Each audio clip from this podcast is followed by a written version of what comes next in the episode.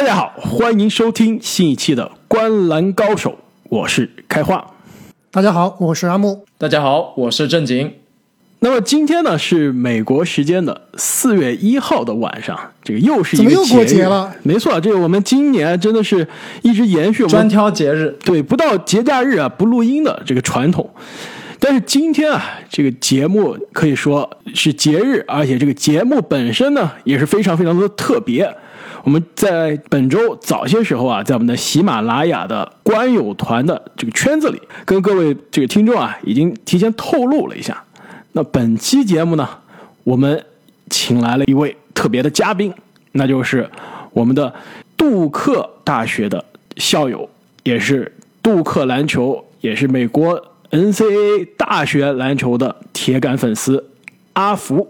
那么本期节目呢，我们三位主播啊，就会跟阿福一起来跟大家聊一下现在正在如火如荼进行的这个大学篮球的疯狂三月。更重要的是呢，和大家一起来分享一下这个美国的大学篮球、大学体育的文化，以及在美国这个念书啊、生活的一些体验。那阿福，要不要你先跟大家打个招呼？大家好，我是阿福。我第一次请来女嘉宾啊，确实是非常的特别啊，而且她会从一个杜克学生的视角，给我们带来非常独特的美国大学文化以及美国大学篮球文化。没错，其实我们节目开播到现在，虽然是个篮球节目啊，但是准确的说是个 NBA 节目，聊的基本上啊都是跟 NBA 篮球相关的。但是我们知道，在美国这个篮球文化，NBA 是一方面，我觉得大学篮球可以说是在这个整个体育圈中啊是占有非常举足轻重的一个地位。我们之前其实，在节目中也简单的聊过，这个很多就美国的这些球迷，他们特别是那些小城市没有 NBA 球队的城市，他们说去看篮球比赛啊，更多看的是当地的这个大学的比赛，甚至是高中的比赛。就可以说，这种体育竞技啊，尤其是像篮球这样团队对抗运动的这样的竞技啊，在校园文化中，从中学到大学都是非常的盛行。那今天呢，也是正好是四月的第一天，也是今年的美国 NCAA 的大学男子篮球的这锦标赛啊，到了最后四强赛啊、即将开打的阶段，也可以说大家对于这个大学篮球的关注到了最高点。那么今天也是一个非常好的机会，跟大家一起来聊一下这个话题。那这个大学篮球啊，其实正像刚刚开花所说啊，最受大家欢迎的就是这个正在如火如荼进行的疯狂三月。那其实疯狂三月是每年一年一度的美国大学篮球赛的淘汰赛，是由六十四个一级联赛的大学篮球队参加的。三月份开打，这些球队呢一共会分为四个赛区，每个赛区呢会根据大学球队的战绩、赛区的水平以及他这个本赛季啊对阵对手的实力来评得种子排位。其实这个赛制啊是特别像世界杯，网球大满贯这样一分区来的。其实跟灌篮高手的全国大赛也有点像。而且我觉得它最激动人心的，一方面是它这个排位啊，就创造了比如说高顺位占低顺位啊，有的时候黑马爆冷的这种剧情。那还更重要的是啊，是因为它是单场的淘汰赛，那真的是一场之内啊，一切就有可能，给这种意外创造的这个机会啊，大大提升了。没错啊，刚刚开花说到这个一场定胜负的偶然性，以及这个场次少的这个稀缺性啊，正是疯狂三月为人津津乐道的原因之一。其实他还有另外一个，其实我认为更重要的一个原因，让他这么受欢迎啊，就是之前阿木和开花都提到了这个传承性，就是每一个大学。他的学生以及这个学生的家庭，他的父母都会是这个学校的铁杆球迷，有非常浓厚的这个家族情节。就我看过很多美国的电影啊，就整个家里面爸爸妈妈都是这个学校，那他的孩子就非常有可能上同一所学校，然后整个家都是这个学校球队的铁杆球迷。没错，NBA 毕竟啊，一共只有三十个球队，那三十个城市呢，在美国来说，其实三十个城市都没有，对吧？二十八个城市，没错。那相对于一些小城市啊，甚至是乡村啊，很多地方都有自己的这个大学。那每个大学基本上都有自己的篮球队，所以我是觉得啊，这个大学篮球它的群众基础啊是比职业篮球是更好的。而且我也非常同意刚刚郑宁所说啊，就是美国人我觉得是有大学情节的，校友真的是对对自己的大学啊非常非常的忠诚。就比如说啊，这个我们的今天的嘉宾阿福，可以说是我在这边认识的朋友中啊，对母校的体育队、篮球队感情最深的球迷了，可以说是资深的杜克铁杆。在我这里也差不多。其实阿福对于大学篮球的那个了解啊，特别是在女球迷里面是鹤立鸡群的。另外一个唯一认识的一个也是非常喜欢大学篮球的，就是我的一个之前的同事，他是 UNC 的北卡大学的这个校友，他也是非常狂热的一个大学篮球迷。对我确实，我作为 Duke 的学生，因为在那种氛围下，你是很容易被影响的。但是我觉得 Duke 大学，我是感觉相比大家熟知的那些美国其他名校，Duke 更多的，我觉得应该是是因为他的体育成绩被很多人有所耳闻，特别是 Duke 篮球。嗯，但是我还是先要说一句，Duke 大学在学术方面还是很优秀的。每年出的那个 US News 大学排名的话，应该也都是在保持着全美前十，而且世界也是前二十五这样的。特别商学院、法学院、医学院排名都在前列。其实你说到这一点啊，非常有趣，因为小时候在国内的时候就看篮球比较多，知道杜克跟北卡，对吧？北卡诞生了，比如说这个乔丹啊、卡特、卡特，那杜克是他们的死敌，也诞生了，比如说格兰特希尔，很多这个 NBA 的名宿。当时一直以为这个杜克啊和北卡是两个这个体育学校，因为他们出产了这么多的体育明星。但后来啊，这个开始申请美国我的学校的时候，才明白哦，原来杜克他不仅是体育厉害，其实他正如你所说啊，在学术上都是这个全美领先的大学。对，这相对来说，国内方面可能就是如果熟悉体育的话，可能地核大学还有听过，但是不是耳熟能详的那些好大学。对，这也是一点我可能先要强调一点的。而且我还是特别强推 Duke 的校园，特别特别漂亮。而且有一点，因为大，因为在农村嘛，比如哥大的话。对，哥大就特别的挤，是不是？在街道边上，多少多少街那一条下来。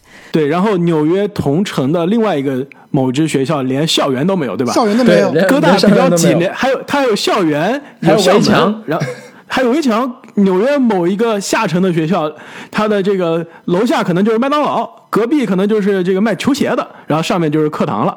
好像是纽约大学，是不是？没错，所以说，其实这些大城市的学校啊，其实很羡慕像你们这些所谓自己有的时候就自黑说自己所谓农村的学校，但是非常羡慕你们有正儿八经的校园，有正儿八经的很大的体育馆、篮球场。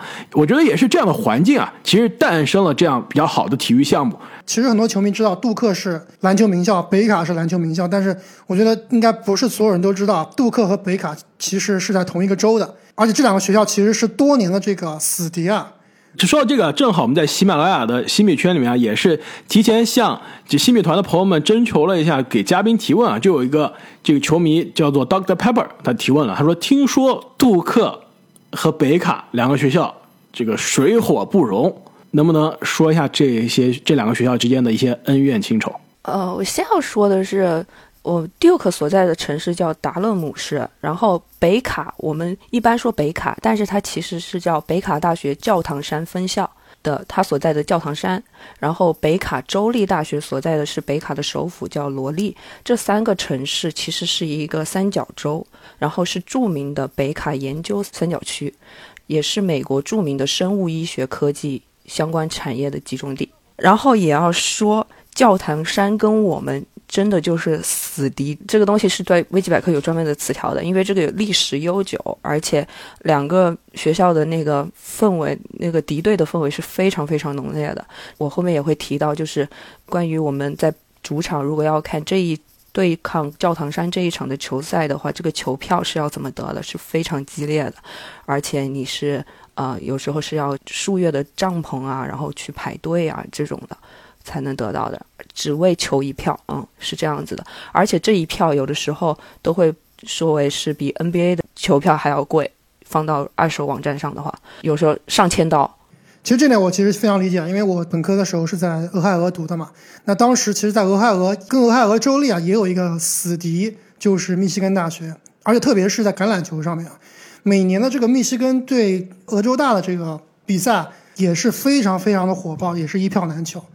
然后我当然就会要讲到我们北卡校园里面的那个篮球文化，我必须承就是说校园篮球文化氛围真的非常非常非常非常非常非常非常浓厚。主首先有一点是因为我们有老 K，对吧？就是 K 教练。没错，我感觉老 K 教练绝对是北卡最出名的篮球界的名人了，比所有的球员都要有名。但今天这个时候，我又刚好想说，因为我们出了一个新闻，就是北卡的北卡教练退役了，是吧？对，宣布他的退休，就在今天四月一号的时候宣布了他的退休。这两个教练感觉也是相爱相杀了很多年，对，都是名人堂的著名教练罗伊·威廉姆斯和麦克·克里泽夫斯基。那你当时在学校的时候，有没有在校园里面偶然碰到过教练啊？我知道你肯定会看过很多比赛，但是生活中有没有碰到过他？没有偶然碰到过，只会在就是因为看过很多主场球赛，但是你可以有时候会看到他，因为他其实平时一般没有太多的动静，他就是那种那个脸就是一般就是很冷静的，但是他也会有激动的时候。在有一届是之前 Mason Plumlee 还在的时候，有一次比赛我记得特别印象深刻，比赛我不太记得，我只记得可能有一球特别的激动，老 K 是跳到了他的身上的。就是那种抱着他，就是感觉特别有爱。而且这说到普拉姆利亚，因为他以前新秀赛季也是在篮网嘛，可以说他在一三年进入 NBA 到现在，一直虽然可以说这个名气不大，但一直都是挺受教练喜欢的那种类型的球员。无论是后来去了开拓者，还是后来去了掘金，还是现在在活塞，都是走到哪名气不大，人气不一定高，但真的都是非常这个受。这个教练喜欢，可以说是非常的扎实，非常的刻苦，也可以说啊训练非常的认真，是不是？他可以说体现了这个你们杜克出品的这些球员的一个特质呢？而且战术的素养非常高。我觉得肯定有，因为你知道吗？在我们第个我们会有管理课，我们管理课上其实都会拿老 K 来做案例分析，关于他的领导能力。听课的时候，你听的都会就是一顿热血，然后老师就会在课上放视频，特别喜欢放的是小何。小何在打 UNC 最后是那时候，奥斯汀·里弗斯，奥斯汀 River，那不是太子吗？在杜克的时候叫小何是吧？现在是太子，现在是太子了，对，马上就要加入太上皇了。有一次打北卡的时候的一记绝杀啊，然后他其实会讲到关于 teamwork，关于领导整个。整个团队的，所以我当时听的时候，我就是真的，我是对这种无兄弟不篮球这种风格的影片，我是最没有抵抗力的。就会你就会说教练打篮球吗？就一下子热血沸腾了，是吧？我想打篮球。那回到刚刚普朗姆利啊，这个阿福，你这么一说，好像老 K 好像真的是特别喜欢普朗姆利亚。那后来他这个能进入美国国家队，是不是也是某种方面走了点后门呀？老 K 不是不是主教练吗？没错啊，他不光是杜克的教练，也是长期的美国国家队的教练。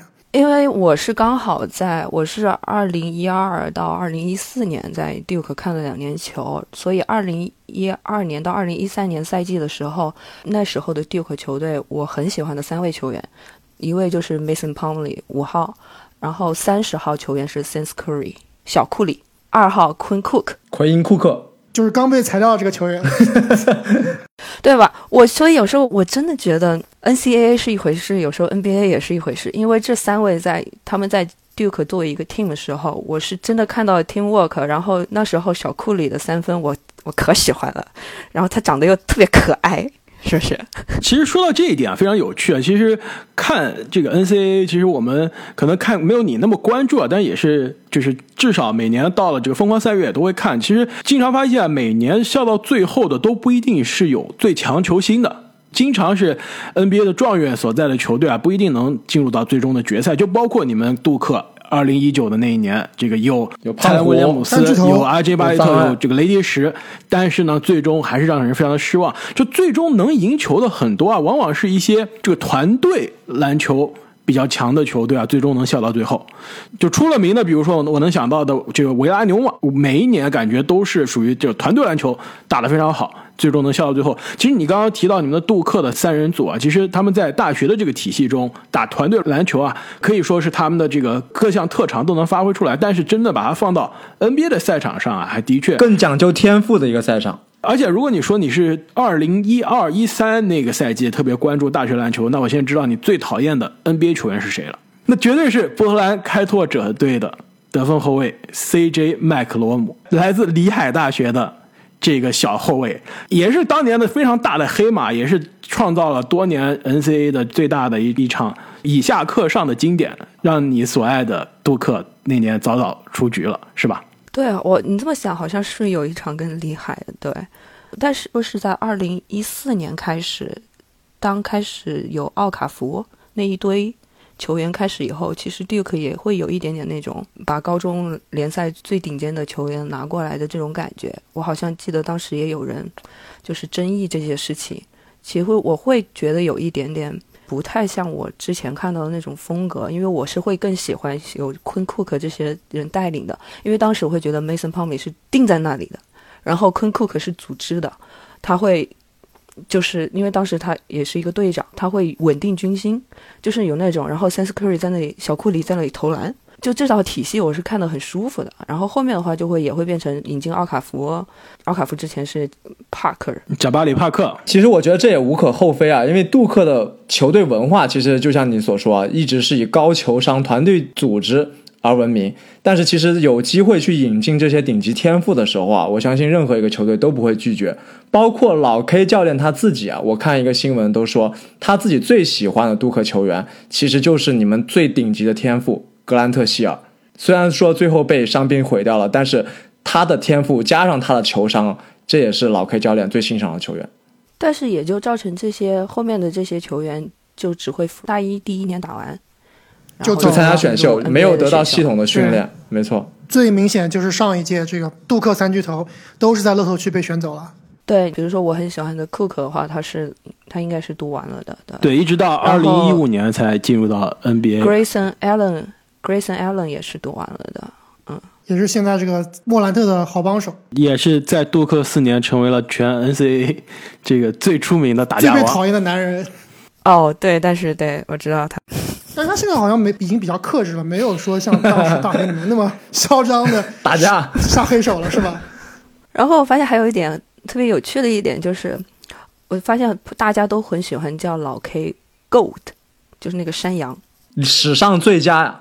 对，山羊的 emoji，每次在评论的时候就会用山羊的 emoji 来来代指代他。嗯，而且我就我就会想到有一个趣事，因为我是科比的，我老科的。忠实粉丝对不对？我想起来，就是有一次，我记得有一个 Twitter 是粉丝，可应该是粉丝问的吧，就是说，如果你读大学的话，你会去哪一所？他的回答就是 Duke。没错，当有科比加入的这个美国国家队，以及加上他在老 K 教练的手下，绝对也是群星璀璨的美国国家队的头牌，在老 K 手下发挥的也是非常好。对，我还必须安利的一个，就是我们 Duke 的主场叫卡梅隆室内场馆。这个场子呢，首先它是真的小，它大概就是九千多个席位，但是其实也不小，九千多。你想想看，国内哪一所大学的球场能放九千个人？这已经非常夸张了。但是州立大学的，就是对不对？就很大。我们这些粉丝啊，什么，我们就称为卡梅隆 Crazies，卡梅隆疯子。每次在 NCAA 赛季开启前，我们在卡梅隆这个场馆里面会有一个叫。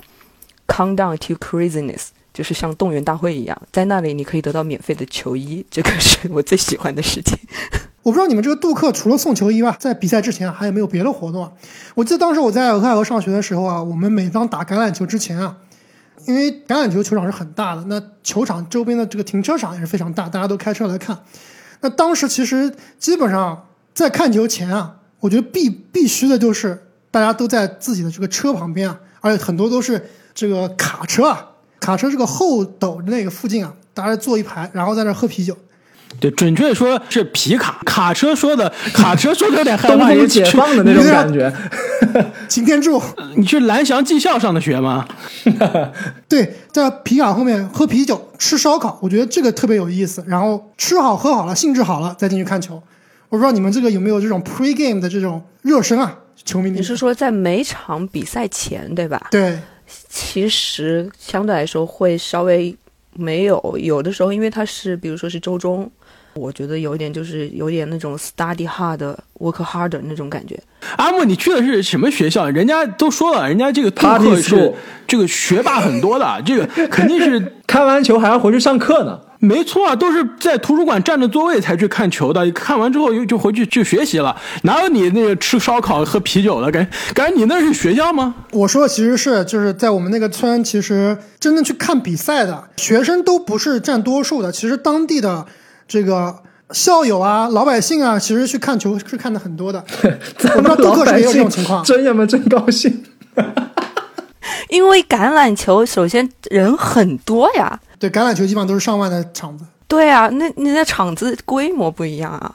这可能学生都填不满，对吧？但是像像杜克的这种九千个人的主场，我觉得当地的学生就已经把这个都不一定每个人都能进去，对吧？对，我就想说，我们学生的那个看球、观看球赛的那个位置是绝佳位置，就是平时我们可能，比如说以前我们现在看 NBA 的话，我们都是坐在那个上面，天花板上吊着，航空票，对，就是那些地方，但是一定是有椅子，对不对？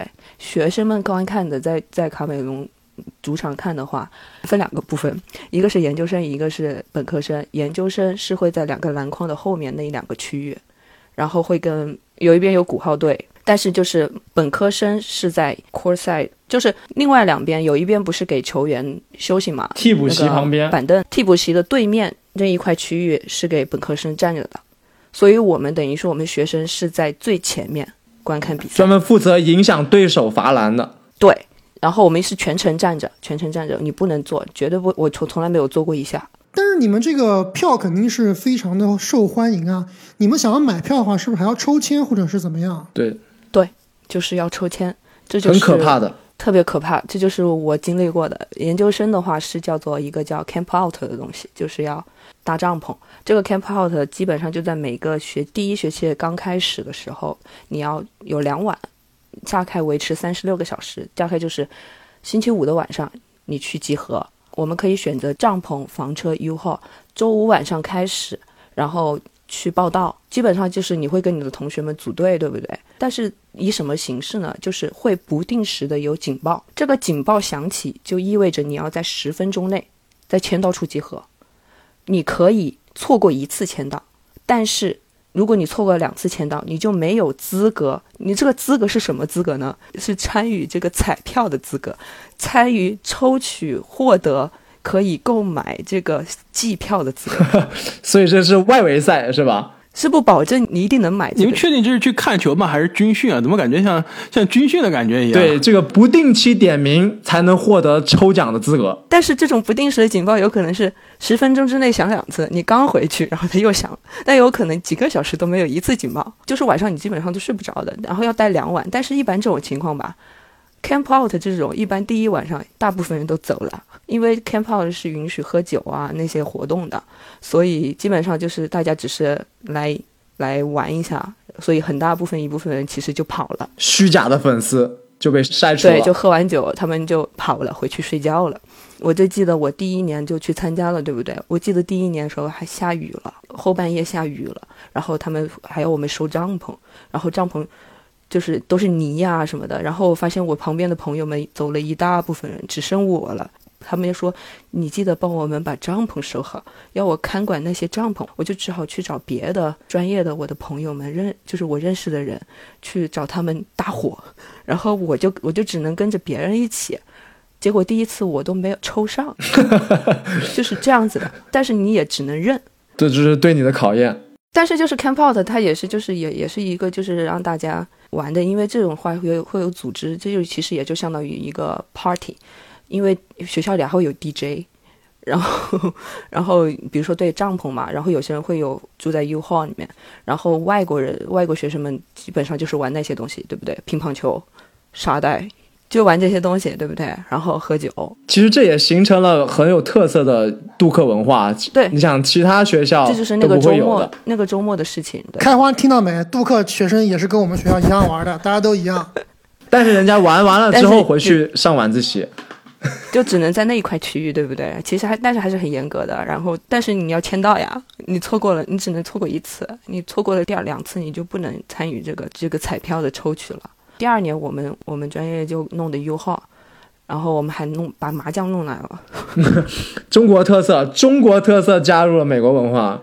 然后第二次我就抽上了。这个季票呢，它是等于说是所有在主场的球赛你都可以看，然后大概在两百刀左右，两百刀一年还是一场比赛？季票对哦机票，那真的是非常优惠啊。两百多刀，平均下来其实就是十几多刀一场，但是这个是多么划算，因为里面有多少场是一票难求的球赛啊？哎，你这个季票能倒卖吗？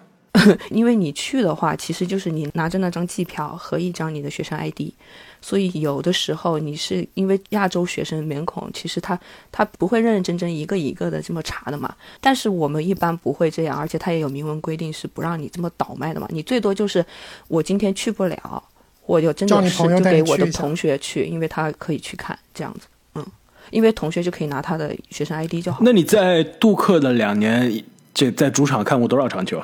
如果没有机票也没有关系，平常的那种一般的球赛的话，你只要拿着学生 ID 去排队就好了，你就一一般都能进去。但是有些那些很火的话，你就可能排的时间久一点。比如像 UNC 这种，其实你即使没有机票，你也是可以去的，但是有可能你就是过夜排队，这太不人性了。甚至有可能排几天，对，如果夸张点的话是排几天，而且不只是 UNC 北卡这种比赛，之前的话也有那些，因为有时候。我们这个是叫 ACC 赛区，因为以前的话也有一些排名很好的学校，那些比赛也是很激烈的，那些其实排队也要排挺久的。那你看的这些主场比赛啊，其实都是常规赛，所谓的这个 NCAA 的常规赛，对吧？对。你有没有机会是去参加过这个疯狂三月？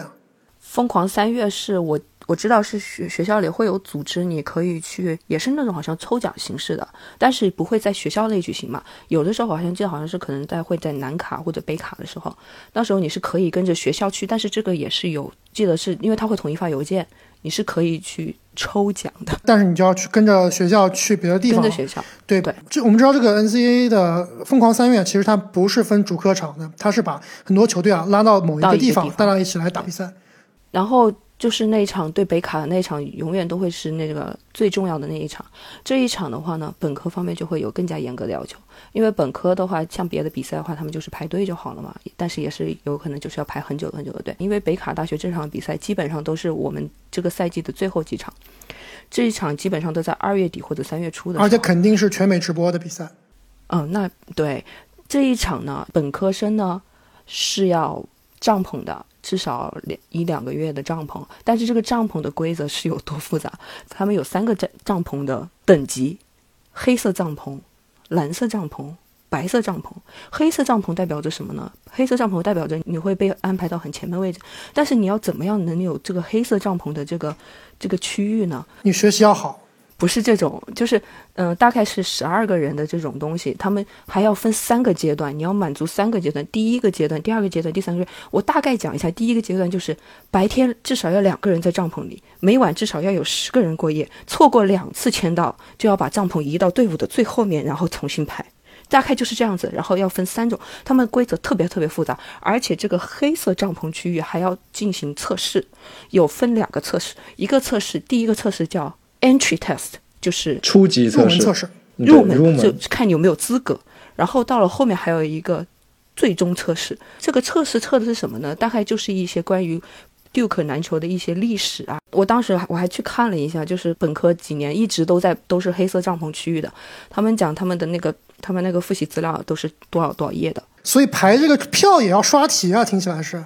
对，不但要坚强的意志力，运气还要好，再加上要熟读校史。对，而且是在卡美隆主场里面进行测试。哎，其实听到阿福这个分享，我真的非常感慨啊！就虽然说他说的都是很多这个心酸的故事，各种排队熬夜，但是真的就体现了这个美国大学篮球文化的一个标志性的一个学校。那其实我们在像我是本科在国内读的，那国内的篮球氛围相比之下，大学篮球氛围就差很远了。哎，我记得正经，你们学校的篮球挺厉害的。没错，但是我作为一个非常热爱篮球的人，我在大学期间竟然一场大学篮球联赛我都没有看到过。一个是这个宣传其实真的不太够，我很多时候都是学校打完比赛了之后我才知道有这个比赛。另外一个就是确实他也不会是在我们学校打，经常是去别的学校。你要去看球啊，还真不太容易。正经，你们人大这个是男篮厉害还是女篮厉害？我记得好像有一个篮球是特别厉害的。我对女篮的了解不太多啊，男篮应该是非常厉害。当时我在学校的时候，我们有一个大前锋，据说他的水平应该是可以打 CBA 的。另外有一个后卫，传说中是这个海淀第一后卫，所以这个我人大的球队还是比较厉害的。但是我我觉得相比大学篮球啊，其实宣传更广、受众更广而更火爆的，其实是城市里面类似于麦当劳、肯德基组织这种街头篮球。这种篮球的文化反而是更加的深入人心，在国内。其实这种文化也是从美国这边带过去的，三对三篮球是吧？街头没错是吧？对，我记得好像当时肯德基什么的是进行三对三的。确实啊，我当时还去参加过，还进入了北京三十六强呢。叫凡尔赛。哎，其实说到这个，我我想起我们高中啊，就我们高中的篮球文化其实挺强的。我们高中的女子篮球队是，你知道是什么水平吗？跟我们学校的这个男子排球队一个水平。我我不知道你们男子排球队什么水平啊？我们高中的女子篮球队啊是亚洲冠军啊，每一年啊这个都有这个体育品牌来赞助的。那回到那个对北卡这场比赛呢，我们会我们还有历史，历史就是如果我们赢了这场比赛，首先第一个肯定会冲场，什么叫冲场？冲到场里面，比赛结束的那一瞬间，大家会全部冲到场里，然后还有烧长椅，那个长椅就是怎么说，就是那种打篮球的时候那种一堆的那个那种椅子，就是 bench，对，就木头的那种，不会是在场馆里面烧的吧？在校园外面就一定会在校园外面烧，然后大家围着那个长椅烧烧起了长椅。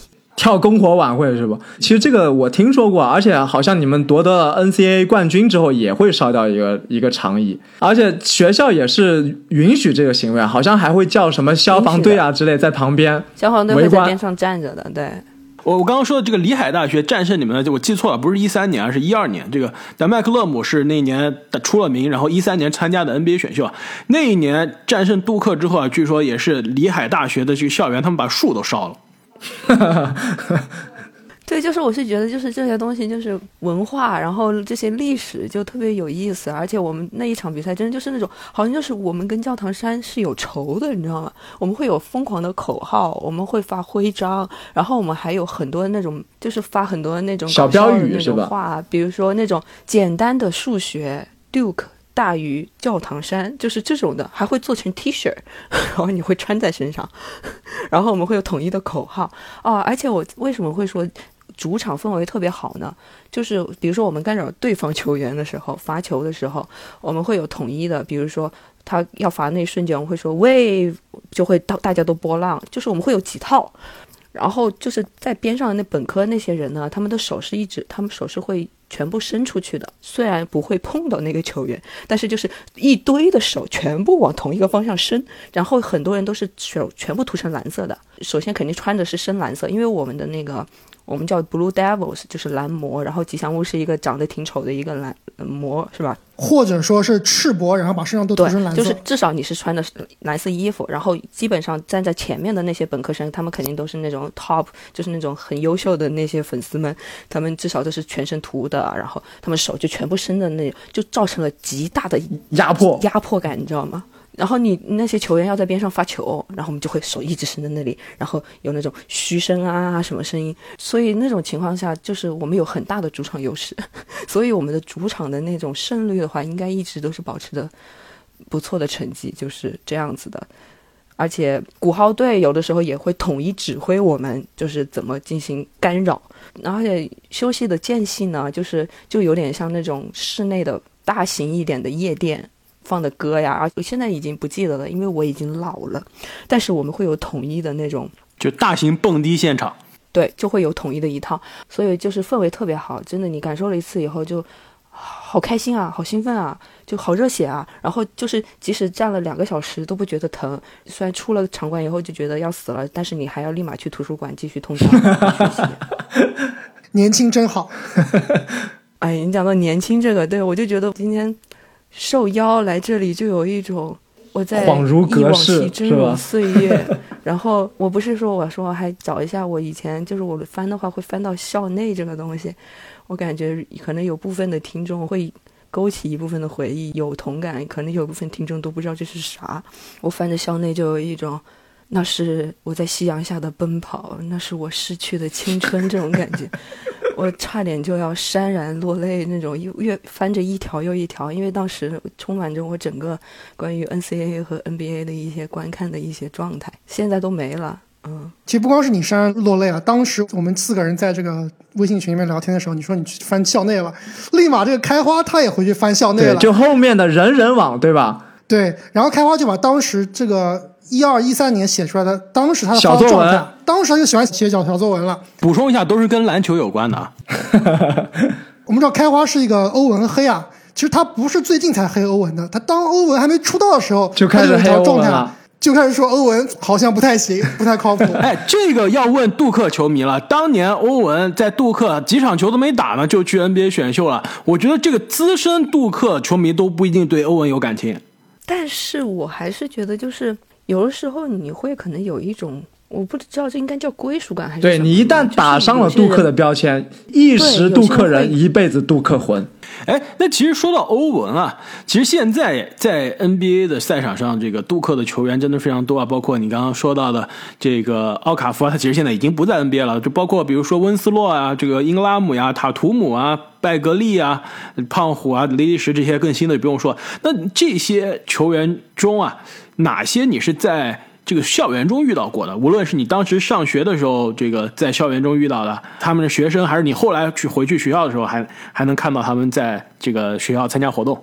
没有，但是我偶尔会从，阿福只见过普朗姆利和奎因库克，不是我只看过他们打球，但是就是毕竟就是会有很多同学嘛，有时候会同学看到他们会有跟会碰到过他们，然后有合照，有些其实甚至会有在一起打球，在体育体育馆里打球，对，会有，嗯。我想起上次我跟另外一个女球迷聊天啊，她那个学校我一下忘了，就是她是詹姆斯的球迷，但是她说她在学校里面遇到过呃追梦格林啊，密西根，没错。哎，我记得阿福你最喜欢的这个杜克球员，好像到目前来说你都没有怎么提起啊。我记得你最喜欢的难道不是贾巴里帕克吗？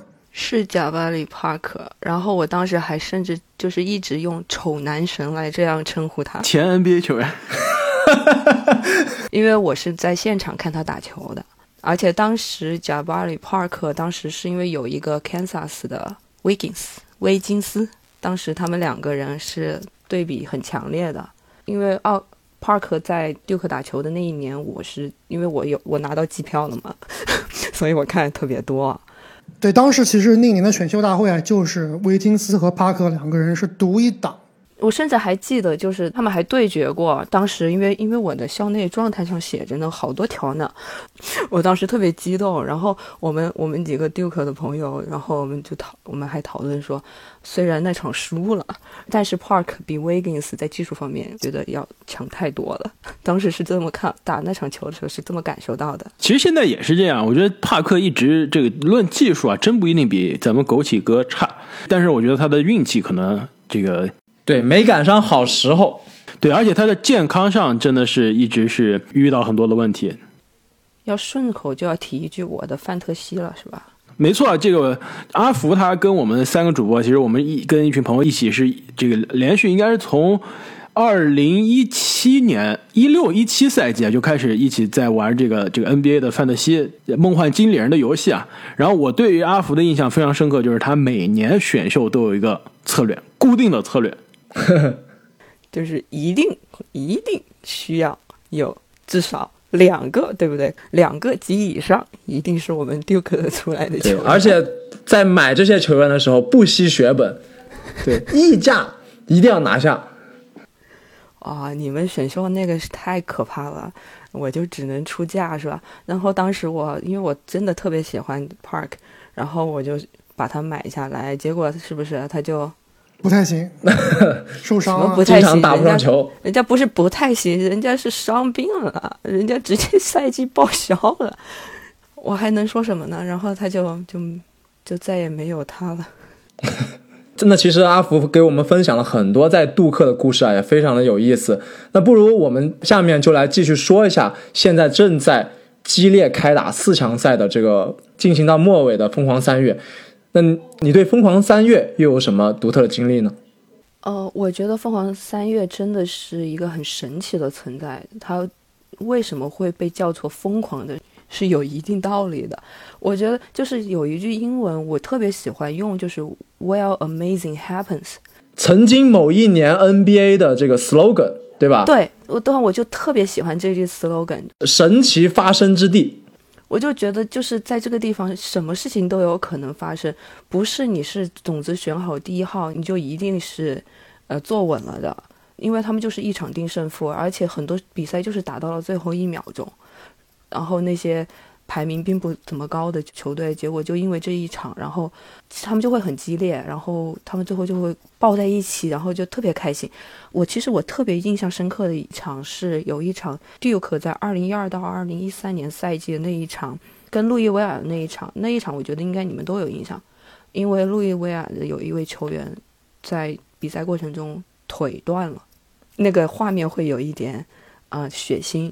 然后我记得当时是我还在，就是在华盛顿想看完樱花，然后一星星系比赛的那个情况，然后没赶得上，最后只看了五分钟，然后我们比赛输了。但是我得知了，呃，对方球员有这种事情，你也只会觉得，就是你也接受了这样的事实。然后最后路易维尔也拿下了冠军。我特别印象深刻的是，因为 NCAA 最后的冠军他们是会捡那个篮网框的，不是捡篮筐捡不动，捡篮网，捡篮网 会捡篮网的。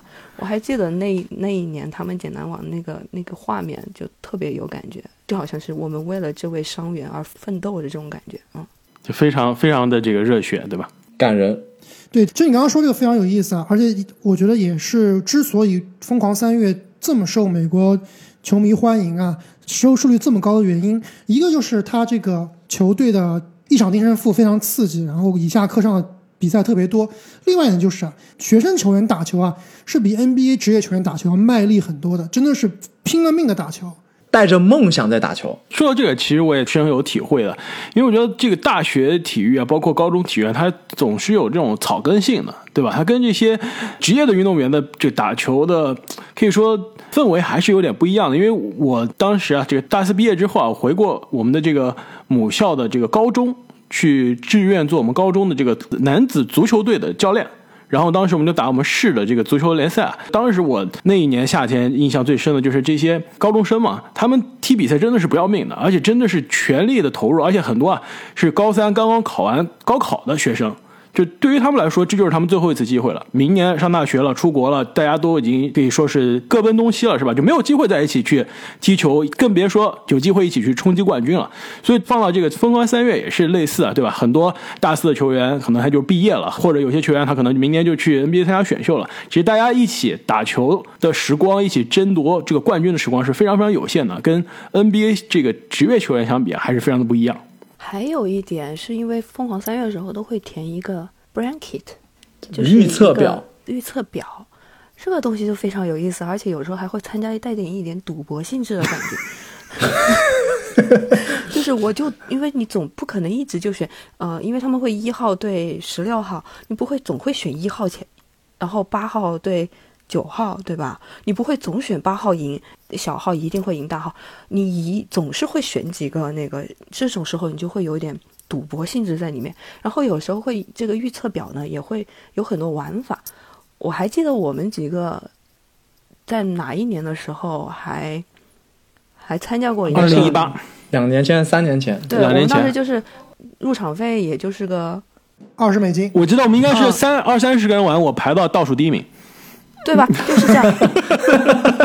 这个大家一定不要吃惊啊！我知道今年开花了也填了他的 bracket，他的冠军是罗格斯，就非常非常的夸张。罗格斯是亚军，就是乱填的。罗格斯是亚军，因为我觉得这个大学篮球真的，一场定胜负偶然性太强了。我我就是喜欢选黑马，你知道吗？我每一年必选一支排名十几名开外的到这个决赛。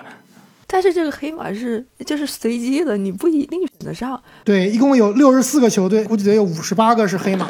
全部选对是不可能的，但是如果猜对四强，好像还是有人做到的。我一般的策略就是，我有一个预测表，一定会是 Duke 是冠军，然后另外一个就不一定了。有的时候我竟然会选北卡是冠军，因为为了获胜，至少我要想，我想赢钱，是吧？叛徒啊，你这个是。我有的时候会选，会这样子做，为钱而折腰。所以你今年是看好谁啊？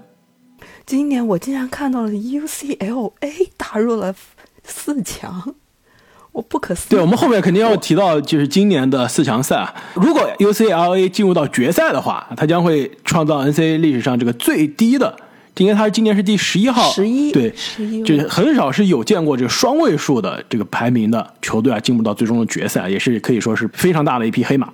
那关于这个 bracket，其实也是一个非常重要的是 NCAA 大学篮球文化。不光是说在民间啊，在这个朋友之间，大家喜欢参加这种 bracket，公司里面是吧在公司里面真的是像我们公司每年都会搞这个 bracket，而且参加的人数都特别特别多。我觉得，呃，阿木应该经常就是那个发动者吧，是不是？我倒是没有发动这个 NCAA，我是发动过 fantasy 的。其实不只是公司啊，包括很多名人也会来参与，比如说奥巴马，他好像就预测过有一年的四强全部被他预测中了，而且是这个他的这个四强八强好像都还有很特别的名字是吧？什么 Final Four、对 Elite Eight、精英八、Sweet Sixteen，蜜甜蜜甜蜜的甜蜜16甜蜜十十六强，精英八，最终四。那不知道各位今年有没有关注现在正在打的这个 NCAA 的疯狂三月啊？你们有没有看好的球队？包括有没有喜欢的球员？首先说一下这个四强是冈萨加、贝勒大学、对休斯顿大学还有 UCLA。其实说下背景啊，就是这四个学校里面，可以说三个是让人非常不意外的，对吧？这个公萨加今年可能是大家开打长期的第一名，最看好的，都有人预测是不是多年以来最强的一支大学球队了。而且到现在一场都没输过。那接下来呢，这个第二的，我觉得应该可以说是贝勒大学。贝勒也是长期的二号种子，基本上没掉下来过。没错，而且球队上也有我今年啊最看好的宝藏男孩之一。开花难道不是我给你以前安利的吗？我今年看了第一场的这个 BU 的比赛啊，就发现这个男人不简单。没错，你当时跟我说的时候，我还真没看，因为第一场比赛我还真没看，我我还真不知道你说的是谁啊。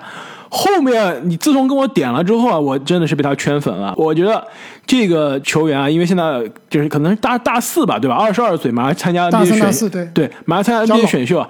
就我看了一下美国现在媒体给他的排名啊，可能就是乐透之外这个一轮的中间，甚至一轮的末尾啊，我觉得很有可能成为一个我们的宝藏男孩。而且如果他接下来这个最终四强打得好啊，我觉得他的选秀顺位很可能要进入乐透，甚至更高。我觉得他给我的模板啊，你知道他他的名字首先讲一下，叫做达维安·米切尔。缩写跟那个爵士的米切尔一模一样。还有人问是不是他表弟？而且读起来其实也一样，而且说实话，打法、身材啊，还真都有点像。我觉得他就是一个控球后卫版的米切尔，防守非常好，身体素质爆炸，对，但是我觉得他防守比米切尔更好，而且持球进攻啊，真的是能突各种花样都能来。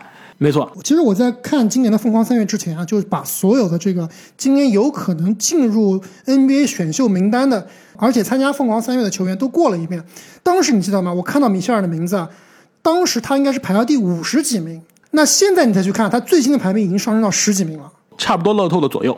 哎，其实说到这个，我们在喜马拉雅的喜米圈上有一个网友啊，给我们提了一个问题，其实也是提给嘉宾的。这个网友的名字呢叫做自律成习惯，也是我们节目的这个老朋友了，非常忠实的、非常活跃的听众啊。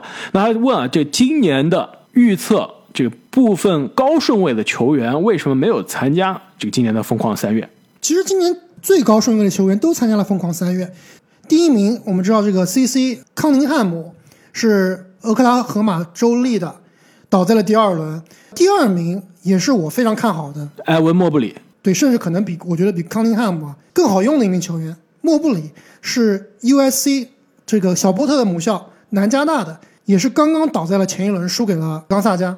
排名第三的这个球员可能就没有参加了，对吧？就是 Jonathan Kaminga，就卡明加，应该翻译成是吧？他现在在这个发展联盟打球，另外一个发展联盟的大神也是杰伦格林也是在杰发展联盟伦格林。其实这也是现在的一种趋势啊，就是很多有天赋的球员，他不选择进入大学，直接从高中去加入这个 G League 去或者是打比赛。去海外，比如说球帝。然后除了这之外，其实刚刚说到的冈萨加大学，我觉得杰伦萨克斯也应该会是今年啊前五的新秀。我觉得肯定是乐透，但前五倒真不一定。除此之外，我能想到的前十没有参加的呀，那可能还真的就要怪就怪我们这个杜克了，就是杜克的今年的杰伦约翰逊，我一直是非常看好，我觉得很可能是前十啊，甚至前七的新秀啊。但是今年啊，这个我也想问一下阿福啊，你们杜克怎么回事？为什么今年没有进入到锦标赛？而且今年的锦标赛非常奇特，没有杜克，也没有也没有 UNC，也没有肯塔基。好，所以几个名校都没有进入。要不杜克的代表，你来回答一下，你们学校今年是怎么了？我其实得知这个消息，还是阿木同学在某一天给我发来了一个文章，我一点开一看，他说 Duke 退出 NCC 锦标赛并结束本赛季。我再点进去一看，是说我们在对抗，竟然又是路易斯维尔，我才意识到，哦，路易斯维尔其实也没有进，是不是？路易斯维尔也是常年的这个 先把杜克淘汰了，然后自己也没进。淘汰那是多年前，那个路易维尔的比赛中新冠阳性，我们的一位球员，所以决定了我们退出锦标赛 ACC 锦标赛，而且也就是直接结束了本赛季，那就更别说参加疯狂三月了。呃，我们这位网友啊，接下来还有一个问题啊，就是谁可以阻击这个今年啊势头正劲的冈萨加大学？我觉得接着他的这个问题啊，我们可以聊一下我们对于接下来的这个四强赛，因为我们现在录音的时候是四月一号，这个周四的晚上，要到周六才会打这个半决赛。周一是决赛，对我们节目播出的时候左右，大家听到的时候啊，很可能这个决赛啊就刚刚开始打了。所以现在我们这接下来三场比赛啊，这个还没有开始啊，我们可以做一个大胆的预测，这个最终的决赛是谁打谁，谁赢。其实我今年疯狂三月应该是我们几个人里面看的比较多的。我最开始填我自己的 bracket，填我的预测的时候啊，我的 final four 就是冈萨加、密西根、贝勒以及奥克拉荷马州立啊。那现在看情况，我觉得冈萨加和贝勒这两名球队应该是独一档的，就跟所有其他球队都差距很大。看他们这个疯狂三月一路走下来啊，其实每场比赛的这个平均得分都是超对手两位数的，基本上都是吊打的水平，没有一场是接近的。所以我觉得最终很有可能还是冈萨加对阵贝勒。那最后，我认为啊，还是冈萨加会技高一筹。既然要预测啊，我就想大胆一点。确实，这个冈萨加我也看了他的比赛，基本上降维打击啊，打其他球队更有一种职业打业余的感觉，非常非常的强。除了他的这个很有可能的乐透后卫以外啊，他另外两名这个白人内线或者是锋线都带着大头箍的，这两名球员特别厉害，特别的，你觉得像不像萨博尼斯？非常非常的厉害，我觉得。还有一个特别像这个，长得也特别像这个高大版的乔哈里斯，特别实用。对对对但是啊，既然要预测嘛，那就预测个狠的，那就预测 UCLA 加州分校拿冠军好了，半决赛直接把冈萨加给干掉，那你还说另一半是 Houston 是吧？可以打贝勒，增加这个冠军的这个成色。我不知道你们有没有看这个 UCL 的比赛啊？其实他最近有一名球员啊，包括在虎扑上都有很多人讨论，就是他的这个头号得分手叫 Chusa，啊，对，是好像是个越南人，对吧？对他是一个越南混血，他妈妈是越南人。这名球员其实之前也是一直默默无闻，但是最近这几场比赛看下来，真的是打球非常不讲理，非常准，各种神仙球。是的，各种神仙球，所以很有可能他今年也有可能会去选秀啊，甚至有可能在这个二轮被选中。我问你们，你们知道 NCAA 有史以来夺冠次数最多的学校是哪一个吗？UCLA，没错，那今年很可能延续这个传统。但是他们已经有很多很多很多年没有夺过冠了。没错，这个我觉得印象中上一次厉害的 UCLA 还是凯文勒乐福和威斯布鲁克、达伦克林森所在的这个球队了。在那之后，真的已经印象中很难有一支很强的 UCLA 的球队。对，朗佐鲍尔球哥那年也是挺强，但是也是非常的遗憾，好像也是在第二轮就被淘汰了。所以开花，你觉得谁会是冠军？其实罗格斯，对，其实我的 黑马罗格斯已经被淘汰了，所以说从情怀上来看，我非常希望 UCLA 可以至少进入决赛，因为每一年我都会选一个特别低的球队排位的进决赛，但是这排名十名开外的，最近几年没有一年是进过决赛的，非常希望可以看到 UCLA 进决赛。但是理性上来说呢，我觉得最终应该是冈萨加打贝勒，而且啊，这个杰伦萨克斯和贝勒这边的。这个米切尔的对抗啊，而且他们是直接对位的对抗，很有可能会直接影响这两位未来的这个 NBA 新秀啊进入到今年选秀大会的这个顺位。如果正如刚刚阿姆所说啊，这贝勒这边的米切尔他的防守能已经比现在的爵士的米切尔还好啊，如果他能在这个决赛的舞台上能把对面的头号巨星这个萨格斯能防住啊，那真的米切尔的选秀顺位很有可能啊这。要再往前跳两级了。萨克斯说不定真的能防得住，但是你肯定防不住乔哈里斯，而且是两个乔哈里斯。那我们聊完了这个 NCAA 的决赛的预测啊，其实我们这个灌篮高手对每次有嘉宾啊都有一个惯例，那就是请我们的嘉宾啊来预测一下今年的 NBA 的总决赛是分别东西部哪两支球队对位，最终的大比分和总冠军是什么样的结果。阿福啊，给你点时间，你稍微考虑一下。这在你考虑的时候，我们透露一下，这阿福啊，他虽然以前是在北卡的杜克上学，对吧？那现在他是生活在波士顿。波士顿土著，没错，就我们嘉宾怎么每次都是波士顿的？所以啊，我这个我阿福会不会跟上次我们的造型哥一样啊，同样选波士顿的球队进决赛呢？造型哥太自私了，选了快船和波士顿，就是对他最有利的两个球队。但是我还有一个大前提啊，因为我是紫金啊，但是我又有个大前提，现在的紫金不是之前的紫金啊，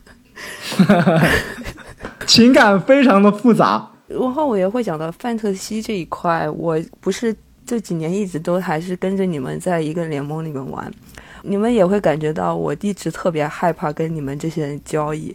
每次这个联盟里面有人要跟我交易的时候，通过朋微信的时候发过来第一句话“在吗？要交易吗？”我都特别害怕，因为我觉得我面对的一个个都是专业的 sales，都是专业的推销员。他们推销给我的理念就感觉我做这些都是为了你好，我对我没有一点好处。我做这个对，就比如说我对面的这两位主播，就有一位主播用了这打了两场比赛就。就赛季报销的霍福德，外加马刺队的穆雷，就换来了 MVP 恩比德。所以我面对联盟里面任何一个人跟我交易的时候，他出的任何的一个 offer 时候，我都充满着巨大的怀疑，我都要打一个巨大的问号。我就总觉得你们在给我推销，然后说的就是。对这件事情对你是特别有好处的，对我是基本上没有什么好处的。要么就是我们两个各取所需，对，来，但是对你的帮助特别大。所以你可以看到，其实我每次玩范特西的时候，我的交易其实是特别少的。但我就想说的话，就是范特西这几年的话，我就会明显感觉到，嗯，我对 NBA 的这个就是关注度啊什么的，我就会想起当年，嗯，科比球衣退役的那时候，我就跟我朋友聊起来，我们就会觉得。我们就好像在不断的见证时间的逝去，就有点有点文艺是吧？但是就是我就是会有这种就是这种感觉。然后我对 NBA 的，所以现在的了解就没有那么多了。所以你现在要我说 NBA 的预测，而且我又对着对着紫金现在有这么复杂的情感的话，那我就只能去找找我可能喜欢的一些带点偏偏好是吧？所以我真的是认认真真，我也去认认真真的思考了一下，去看了一下。东部的话，我就选七六人，因为小库里在那。嗯，因为我真的挺喜欢他的，他打球的时候可可爱了。我是说，在迪克打球的时候，他会戴着那个，就是那个牙套，就是还是叫牙套吧？对，所以牙套是这个家族传统。他哥是第一个玩转起来的。对，就玩半戴半不戴咬着，然后然后投出一个三分。那时候就觉得他，嗯啊，但是西部我真的我看了一圈，我你可以选鹈鹕。是吧？选鹈鹕是吧？十二名，你你现在说啥呢？鹈鹕现在胖虎，你觉得哪有可能给他再给他点时间吧？但是我又不想选湖人，虽然我知道可能是他，但是 可惜了，这湖人重大决策失误，裁掉了奎因库克，对吧？不然的话，就是血亏了一名铁粉。哦，我想起来，我当时是想选什么？我想起来了，我选马刺，狗死狗死狗，啥意思啊？狗死 birds go。哦，是吧？那我然后推测一下结局的话，那就是七六人赢，然后这个啊四比二。马刺如何赢了这两场？真给马刺面子。这应该是我们嘉宾预测最不靠谱的一次。他的这个预测跟我每年填的 NCAA bracket 的水平差不多，一个策略，一档的。一旦成功了，那真的就完爆奥巴马，封神了是吧？奥巴奥巴马都被我们打下了，我跟你说。Well, amazing happen. 我非常同意，我很喜欢你的这个预测。那我们聊了这么多之后啊，这个阿福，你还有最后有什么想跟我们的听众朋友们分享的？那想来想去，说了这么多关于 Duke 的事情，安利了这么多，也就希望如果还有机会能够。呃，选择来美国读书，然后有机会能够选择学校的话，可以尝试来 Duke 体验一下，然后这里的学术氛围啊，特别是这么优秀的体育篮球氛围啊，帐篷文化，帐篷文化你一定要体验一次，特别是主场这个氛围，你一定会爱上这个看主场看球的这个感觉，啊、而且更重要的一点当然是学术也不差，对不对？如果对学术实在不感兴趣，对吧？对吧？比较比较喜欢喝酒，然后吃烧烤，更重要是学会 学会开卡车的话，那可请联系阿木 阿木去他们这个卡车学校。开花，难道我们不是校友吗？我们不是一个学校的吗？对啊，我们三个人难道不是同一个学校的吗？虽然说学术还可以吧，但是这个体育啊，真的是比较辣眼睛啊。我当时还去看过一场我们学校的大学联赛啊，就被哈佛虐的不要不要的。你知道关键是什么吗？就关键我们学校连像样的篮球场馆都没有。对，我们的篮球馆是在地下室，对吧？对，和和足球场共用一个场地。没错啊，而且这健身房啊、什么游泳池啊、这个篮球馆啊什么都是在地下室的，对吧？连个户外的篮球场都没有。连窗都没有，连阳光都没有。我和开花当时上学的时候，经常就是只能被迫啊去这个街边的那种野球场打球，然后就被黑哥哥虐。我记得我们俩还是虐过他们的，以我们这个精准的射术，是吧？对，虐的那个应该是小学生。